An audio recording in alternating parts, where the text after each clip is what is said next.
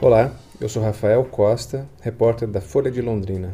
Na última semana, momento em que mais um país da América Latina, a Bolívia, havia acabado de declarar estado de emergência, a Folha procurou uma especialista para tentar explicar a aparente onda de crises e protestos que a região está vivendo. Estamos falando, além dos distúrbios recentes iniciados com a apuração das eleições bolivianas, dos protestos no Chile e também recentemente no Equador. Eu conversei por telefone com a cientista política Renata Peixoto de Oliveira. Ela é professora de Relações Internacionais da Universidade Federal da Integração Latino-Americana, a UNILA, em Foz do Iguaçu, e lançou nesse ano o livro Sem Revoluções: Os Dilemas das Democracias Neoliberais Andinas. Estes foram os principais trechos da entrevista. Primeiro, é, é, possível a gente falar em um cenário amplo assim de instabilidades na, na, na região da América Latina, ou a gente está tratando de situações específicas de cada país que coincidentemente é, estão estourando no mesmo momento? Olha, Rafael, é, é interessante a gente perceber essas duas possibilidades de interpretação.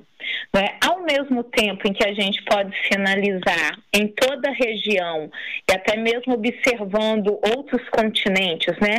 a Europa, o Oriente Médio, é, a, a existência de um período de maior instabilidade política, de descontentamento com a política, com as instituições, com os partidos tradicionais, o surgimento de novos atores, novas forças políticas, né, algo que tem sido muito debatido, que é a crise democrática é, no período atual, ao mesmo tempo a gente tem que perceber que cada uma dessas crises nacionais elas respondem a uma lógica e a gente precisa olhar um pouco a história política destes países, a dinâmica da sociedade, o momento político e até mesmo o modelo de desenvolvimento, o modelo econômico de cada país que a gente está pensando. Na tua pesquisa você investigou como, que é, como a escolha de determinados modelos econômicos e políticos criou desafios e dilemas para as democracias desse país. Você vê as crises atuais é, como parte desse processo? Olha, é fundamental a gente entender o seguinte, né? Muitas vezes as nossas escolhas, nós enquanto sociedade, né? Nossas escolhas políticas, nossas escolhas eleitorais, elas não são feitas olhando-se atentamente a alguns critérios. Um critério importante é perceber que cada política, cada candidato, cada partido, cada é, bloco político representa um modelo, um projeto, um projeto de sociedade, um projeto de país, um modelo econômico. Então, o que a gente percebe no, nas últimas décadas na região foram mudanças entre modelos políticos e econômicos que se alternaram.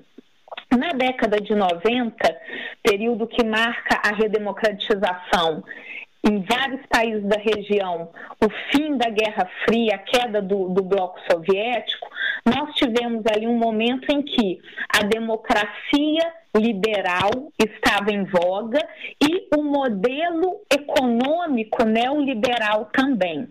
Depois disso, já no início do novo século, no início do século XXI, a gente tem uma alternância. Né? Nós já percebemos uma mudança política e econômica, que aquele modelo neoliberal econômico ele passa a ser questionado a democracia também, apenas procedimental, formal, ela passa a ser questionada porque as pessoas precisam ver os efeitos da democracia no seu cotidiano.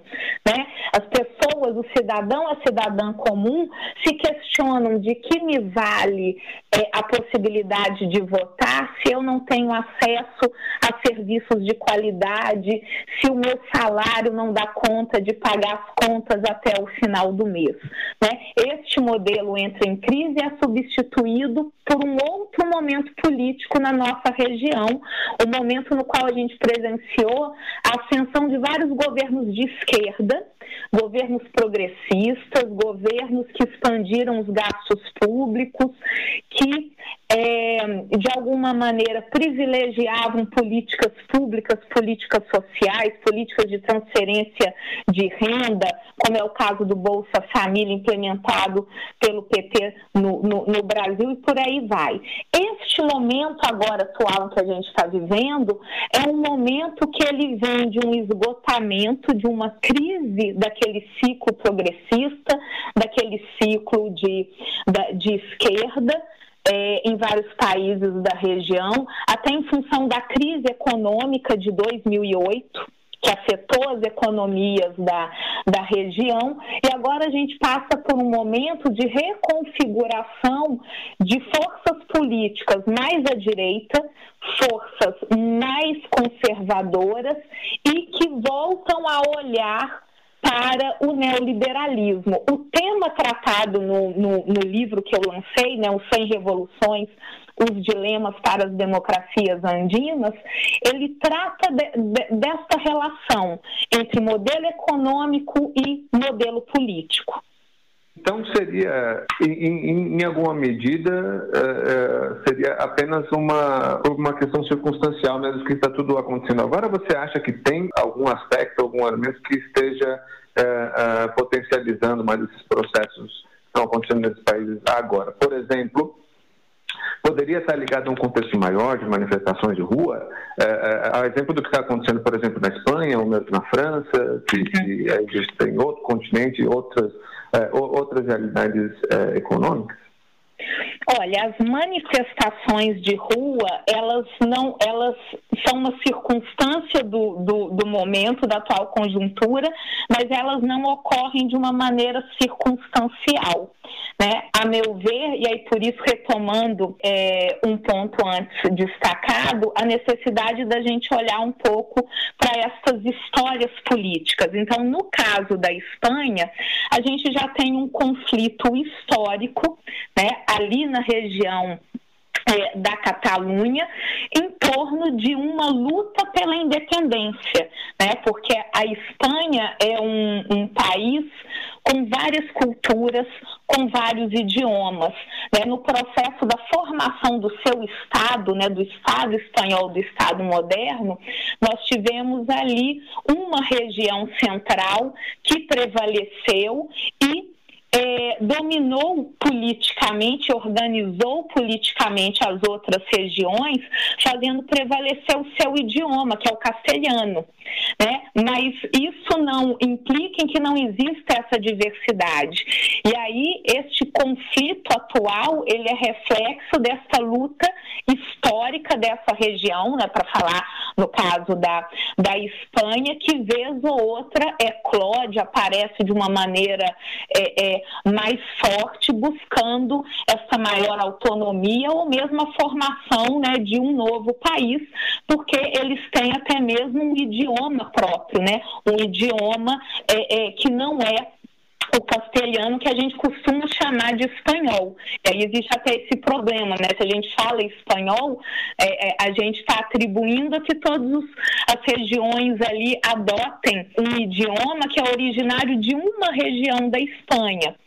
Se a gente olha também para o caso do Chile, né, que é a, a, a, bola da vez, vamos dizer assim, essas manifestações que estão ocorrendo no momento, elas também não são fruto de uma circunstância, mas devem ser entendidas a partir do fato de que ali nós temos um modelo econômico, que é este modelo é, neoliberal, um modelo de mercado, um modelo que é, propõe o Estado mínimo, a privatização é, dos serviços, e que foi um modelo implementado durante a ditadura militar, a ditadura do Augusto Pinochet, lá na década de 70.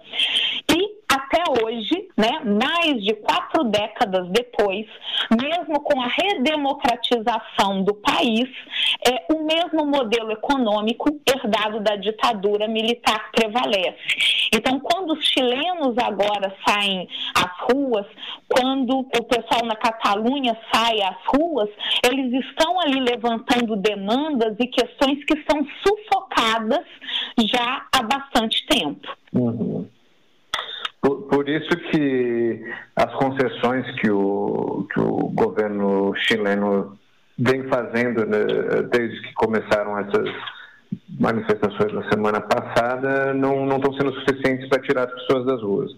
Exatamente, uma interessante visão e perspectiva, né? Como você muito bem disse, concessões, né? São concessões, são, é, é, são remédios, é algo paliativo, é algo ainda muito pequeno se a gente considera as demandas que são estruturais. Então, o que significa aumentar o salário mínimo, aumentar as pensões, se nós temos um sistema de pensões privatizado e capitalizado que fica nas mãos de poucas empresas, né, de, de algumas corporações que dominam, ali no caso do Chile, é, o sistema de, de pensões. Né? O que pensar este acréscimo no salário mínimo se no Chile nós não temos uma saúde gratuita e não temos acesso à educação? Gratuito. Então, as universidades chilenas, elas são universidades, mesmo quando públicas, elas são pagas. Né? Então, isso onera principalmente a classe trabalhadora, que tem muita dificuldade para garantir moradia, alimentação, saúde, transporte, educação né, para si e para os seus filhos. Uh, você vê alguma, algum paralelo também com o que ocorreu no Equador? Uh, ali também, também houve uma uhum. houve manifestações potencializadas por medidas econômicas né, do, do, do governo. Exatamente. Isso, olha, se a gente olha para os dois países, a gente percebe que as as manifestações que foram às ruas das principais cidades do Chile e principalmente da capital do Equador, né, a cidade de, de Quito, elas são manifestações que elas têm um endereço certo, né? É o governo, como você destacou, as suas políticas econômicas, que são políticas muito propícias, né, vinculadas a este modelo econômico que é o chamado neoliberalismo. O que, que é interessante destacar de diferenciação entre os dois processos, entre os dois países? É que enquanto o Chile se mantém na via neoliberal há quatro décadas, ou seja, as pessoas já não aguentam mais que é o mesmo modelo econômico, né? E elas não se sentem satisfeitas, né? Muito pelo contrário, elas se sentem exploradas por este mesmo modelo econômico. No caso do Equador, nós temos o inverso, né? O Equador durante é, a década passada, ele teve uma década, né? Dez anos de uma experiência nacional desenvolvimentista, né? Uma experiência com gastos públicos em políticas públicas, políticas sociais, um período de, de crescimento econômico, de mudanças na Constituição para incluir os direitos das populações é, indígenas e um maior papel do Estado na economia. Com a presidência do Lenin Moreno, nós tivemos um retorno ao modelo neoliberal ao modelo anterior, antes do Rafael Correia. O curioso no caso do Equador é que o atual presidente, Lenin Moreno, ele era um aliado político do ex-presidente Rafael Correia. Então, quando a população elege, ela dá um sinal de que ela quer uma continuidade com aquele modelo político e com aquele modelo econômico que estava em voga há cerca de uma década. Mas quando ele assume, ele rompe com o ex-presidente e ele adota um modelo econômico, projeto econômico contrário, opositor. Né? E aí a gente já pode entender algumas das raízes dessa insatisfação popular né, que tomou conta do Equador aí nas últimas semanas. Uhum. Uh, agora, é, há outras há, é, crises de, de, aparentemente crises de diferente natureza também na região, né? É, é parece que a gente está falando de, de, de, de, situações mais ligadas a, a, a, questões sociais, né, que estão realmente levando as pessoas às ruas. Agora, A gente teve uh, também, por exemplo, no uh, para entrar nessa região andina é, é, para qual você olhou mais especificamente, nós tivemos crise política no Peru que levou a, a, a, dissolução do, do, do Congresso. Né? Ah. Agora, a gente teve outra que também está tá bastante é, acentuada agora, é, são, são os distúrbios uh, que, que seguiram aqui a apuração das eleições na Bolívia. Né? Isso.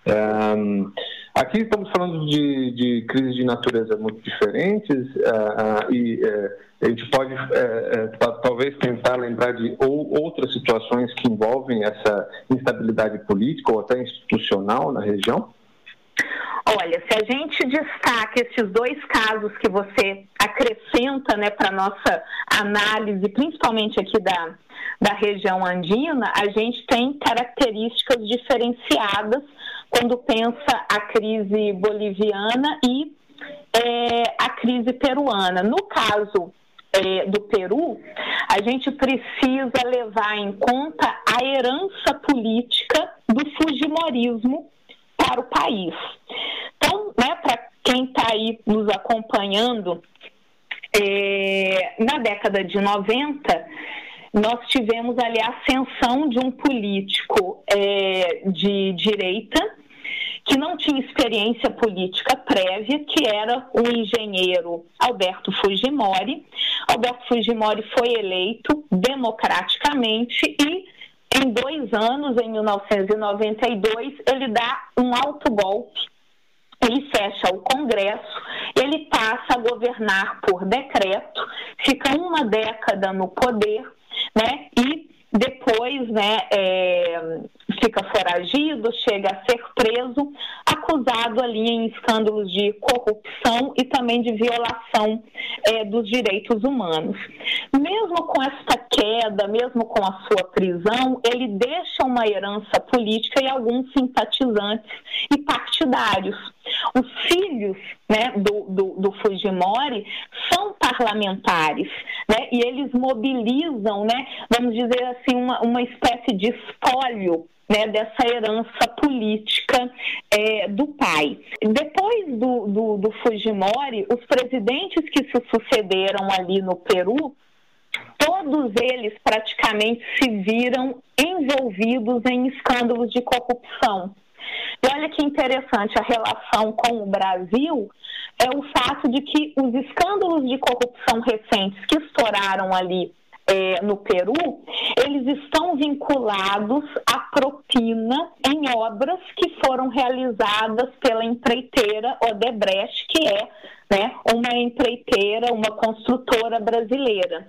Então, estes escândalos levaram a investigações e a prisões de praticamente todos os presidentes peruanos. Até mesmo no ano passado, um novo presidente que chega ao, ao poder, né, o, o, Pedro Paulo Kozinski, ele se vê também envolvido e ele acaba renunciando. É, ao renunciar, ele né, deixa ali a, a presidência a cargo do seu vice, né, que é o, o, o, presidente que passa neste momento por este impasse junto ao Congresso, um Congresso que é dominado por forças vinculadas ao Fujimori aquele que deu o autogolpe lá na década de 90, né, e que seus filhos estão ali no parlamento, né? Então existe uma briga entre o executivo e o parlamento, entre o, o legislativo.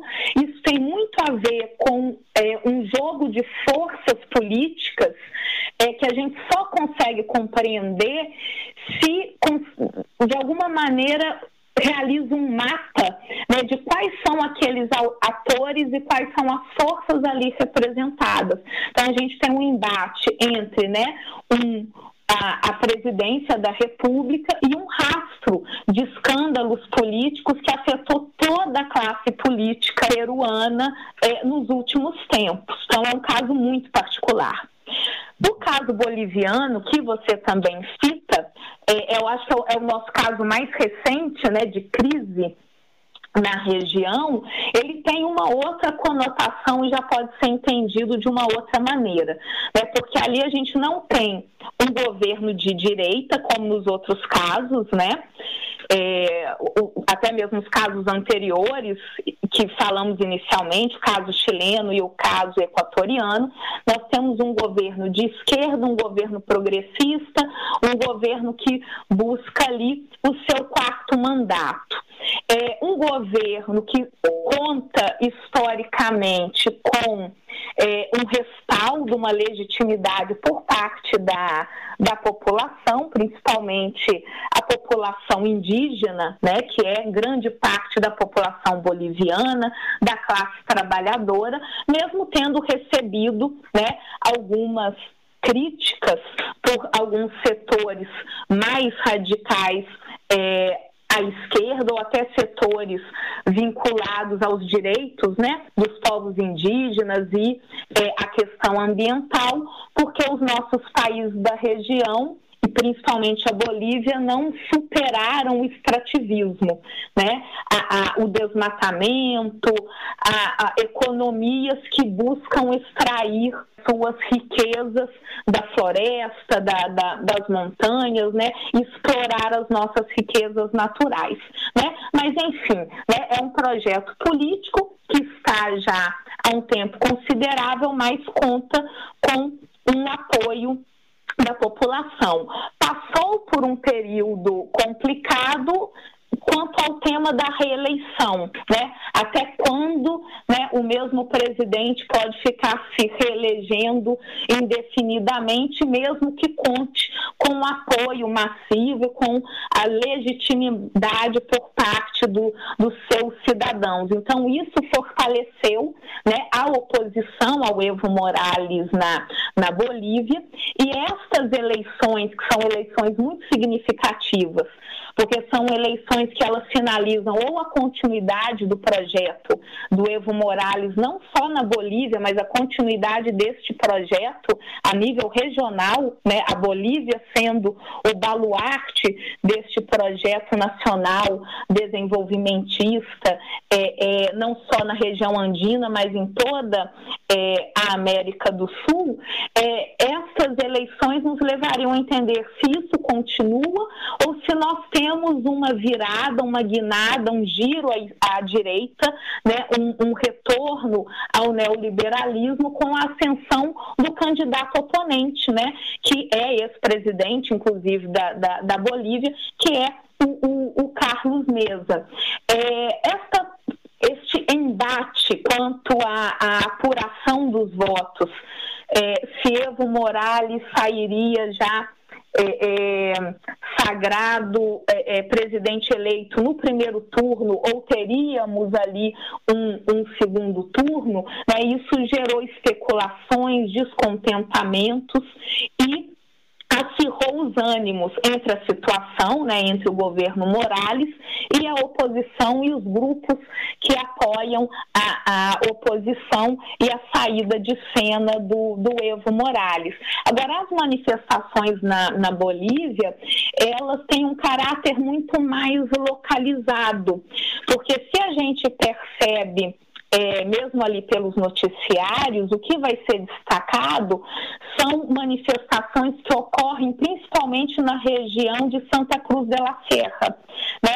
a, a, a região da, da Média Luna, uma região que historicamente ela tem um perfil mais conservador, é mais à direita, é ali que está o empresariado e que durante os três mandatos do Evo Morales, é, foi a grande região opositora ao seu governo. Né? Então, a gente percebe que o descontentamento com é, o processo eleitoral, no sentido da continuidade do projeto do Morales, está muito localizado geograficamente em regiões que sempre se mostraram um reduto de forças opositoras ao, ao governo. Isso é muito diferente do que acontece no Chile. Né? No Chile, a gente percebe que em todo o território chileno, não apenas na, na capital, nós temos ali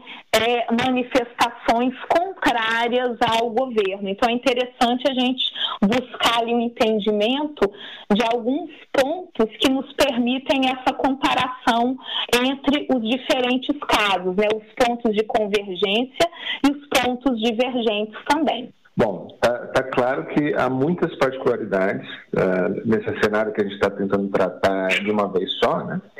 Sim. Agora, acho que é possível dizer que em comum há algum nível de instabilidade, né? Você vê algum risco de ruptura democrática que, que possa vir a, a atingir a região de uma forma mais ou menos homogênea, como já se viu no passado? Olha, como se viu no passado, principalmente quando a gente pensa no período da década de 60 e 70, né, fazendo referência aos golpes de Estado militares com uso da força, é, a gente tem que perceber que estamos em um outro momento. Existem outras formas né, de desestabilizar a política e a democracia. Que você usa, né, a ruptura democrática, é, é muito interessante de ser trazido para esse nosso contexto regional, porque na realidade, é, desde o impeachment do Fernando Lugo em 2012 no Paraguai, passando pelos questionamentos acerca do impeachment da presidenta Dilma Rousseff no Brasil em 2016, a crise na Argentina agora com o governo de direita é, é, do, do, Macri, é, a crise no Equador atualmente, a crise no, no Chile, a crise no, no Peru, elas já demonstram que este processo de desgaste da política, de desgaste da, da democracia, de rupturas democráticas, isso já está em curso. Acho que o, o interessante é que quando eclodem manifestações como essas de 2019, como a crise da, da Venezuela no início é, do ano, mas que na realidade já era um processo gestado já há uns dois anos de acirramento e polarização entre governo, oposição e ainda com o papel dos Estados Unidos ali naquele, naquele jogo. Né? Mas quando a gente olha para manifestações como as que ocorreram no Brasil em 2013, a gente já vai percebendo que já há alguns anos estamos caminhando não apenas na América Latina, mas também em outras partes do mundo para este retrocesso político, este retrocesso democrático. A própria eleição do Donald Trump nos Estados Unidos é um reflexo desse desgaste, né, dessa ruptura democrática. Bom, eu ia perguntar o que, que significa para o Brasil estar nesse cenário de, de, de crise aparentemente crescente na região, mas olhado de fora, o Brasil faz parte dessa, desse cenário, Dom. Sim. Sim, o Brasil faz parte, é importante que o Brasil se veja parte né, da, da América Latina, algo que não é muito comum para nós brasileiros e brasileiras. Né? Olhamos mais para os Estados Unidos e para a Europa do que nos percebemos como parte né, de uma região que passou pelos mesmos processos é, históricos de colonização, de formação dos nossos estados pós é, independência, de economias é, é, dependentes, de sociedades que amargam ali uma exclusão social e dívidas sociais é, históricas principalmente com as mulheres, com os indígenas e com a população afrodescendente. Então, primeiro é importante a gente se ver assim como parte deste, deste processo.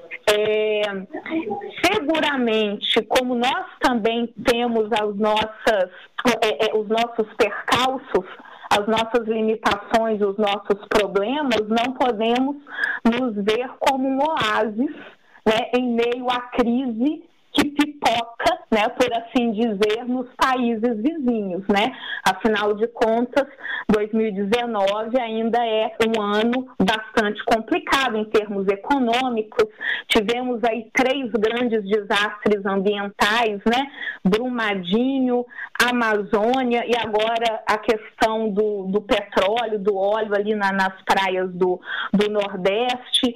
É, é, existem ainda muitos conflitos políticos ali em em Brasília, então o nosso mapa político e econômico ele é bastante incerto para a gente se sentir seguros e livres né, de qualquer é, reação ou convulsão social nos próximos meses ou é, nos próximos anos. Mas a gente também precisa perceber que ao pertencer a uma região, nós temos aliados, nós temos relações comerciais com estes países. A crise econômica na Argentina afetou a economia brasileira. Né? O, o Brasil, é, já desde o Mercosul principalmente, exporta veículos para o mercado argentino, mas a Argentina está em crise. Né? Então, o que fazer? Né? E assim sucessivamente, as nossas economias estão interligadas, fazemos parte dos mesmos blocos. Quando temos crise, nós sabemos que muitas vezes isso leva a um contingente maior de pessoas que migram né, de um país a outro buscando melhores oportunidades, é, ou mesmo fugir, às vezes, né, de perseguições políticas. Então, estes conflitos, sim, né, nos interessam e nos afetam enquanto região. E o Brasil, que sempre pretendeu né, pelo menos até alguns anos atrás, ser um líder regional, precisa olhar com muita atenção para o que está acontecendo aqui à nossa volta. É, professora, muito obrigado pela entrevista. Eu que agradeço, Rafael, a todos os leitores da Folha de Londrina, a todos os cidadãos e cidadãs dessa cidade. Estamos à disposição sempre que precisarem. Um abraço.